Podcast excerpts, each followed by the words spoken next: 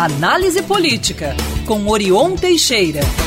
Olá, Orion, bom dia. Bom dia, Lucas, Murilo, Luciano e ouvintes espectadores da Band News. Prazer voltar a falar com vocês e feliz novo ano para todos, com muita saúde, conquistas e alegria de viver. Amém. Valeu. Obrigada. abraço, Orion. Obrigada para todos nós. Orion, vamos começar falando aqui sobre o prefeito de Belo Horizonte, preparando mudanças para recuperar a relação com a Câmara e viabilizar o projeto de reeleição dele, né? Já há sinais aí dessas alterações? Tem sim, viu, Lucas? Antes, então, gostaria só de dar um pitaco aí na fala do novo ministro dos Direitos Humanos, Silvio Almeida, né, que com uma, um, apenas um discurso ele conseguiu fazer a maior inclusão social da história da República Brasileira. Muito interessante, muito emocionante, como vocês observaram aí. Bom, o nosso tema de hoje aqui, então, é, as mudanças estão aceleradas neste início de ano é, na Prefeitura de Belo Horizonte em função da feia e desastrosa derrota sofrida pelo prefeito Fuad Norman do PSD no final do ano passado com a eleição, na eleição da presidência da Câmara dos Vereadores.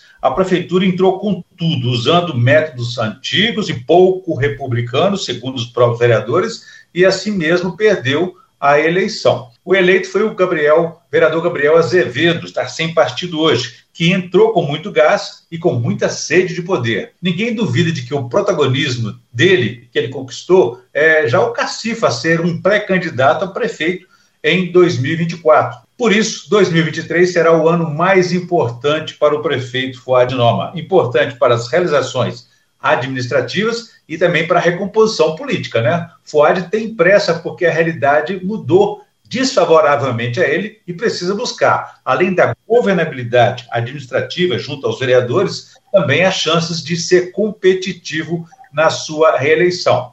As informações ali são de que é, pelo menos três áreas deverão sofrer mudanças: a coordenação política, na área da saúde e também na comunicação. Em primeiro lugar, na coordenação política, após a derrota na eleição da Câmara, o atual secretário Josué Valadão, que está na prefeitura desde 2008, perdeu ali o fio meada, o rumo na relação com os vereadores, está na corda bamba.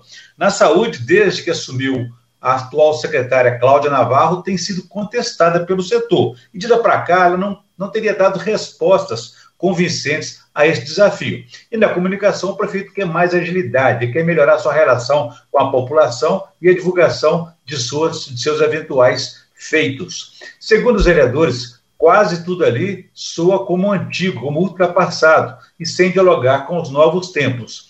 Também na Câmara, os aliados de Fuad Norman temem, temem perder espaço de poder após a derrota. Né? Com a disputa, a disputa pela mesa diretora foi muito acirrada entre o grupo vencedor e o grupo derrotado, que é a base do governo, o medo dos governistas é de que o novo presidente, Gabriel Azevedo, possa indicar parlamentares aliados a ele na composição é, das presidências e composições de cargos nas comissões temáticas. Né? O novo presidente minimiza isso e afirma que vai contemplar a todos os vereadores. As comissões temáticas, como você sabe, são permanentes, são órgãos que analisam todos os projetos que tramitam na casa, antes que eles sejam levados ao plenário. Os vereadores buscam, então, recompor, é, compor e presidir essas comissões conforme as áreas que eles atuam. É natural que aconteçam mudanças, então, à luz dessa nova realidade política. Orion, falamos da relação, então, da Câmara com a Prefeitura e como é que fica a relação né, do governo estadual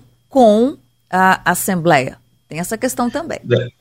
É, depois de quatro anos de, muito, de muita trombada, né, Luciana? Então, mas Zema acabou saindo fortalecido na reta final do ano passado, após a sua reeleição. Além dessa vitória nas urnas, ele impôs outras sobre a Assembleia Legislativa com quem se desentendeu durante todo o primeiro mandato. Ao final, ele conseguiu dar os primeiros passos em seu principal projeto neoliberal e de arroz fiscal, com adesão via judicial ao regime de recuperação fiscal.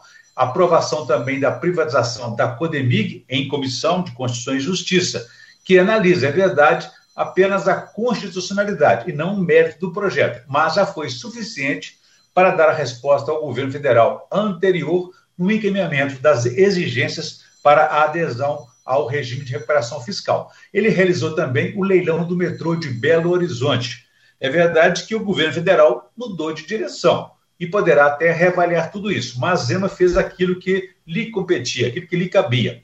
Ainda na Assembleia, ele usou, usou um método antidemocrático, apesar de ser legal, de silenciar, travar a Assembleia com o chamado regime de urgência, impedindo que ela votasse qualquer, quaisquer projetos antes dos projetos dele. Ele saiu perdendo 900 milhões de reais na prorrogação do aumento do ICMS para produtos supérfluos, né, é, para evitar despesa semelhante, com aumento de emendas impositivas dos deputados de 1% para 2%, que traria aí uma despesa maior de 1 bilhão de reais. Tudo somado, Luciano, o governo Zé mostrou essa força política de mais de 33 deputados em plenário e calculam que terá o apoio agora de mais 18 novos deputados que vão tomar posse em fevereiro. Feitas as contas, 50 votos seriam suficientes para eleger um aliado na presidência é, e seu atual candidato. Todo mundo sabe que, por enquanto, é o deputado é, estadual Roberto Andrade, do Avante.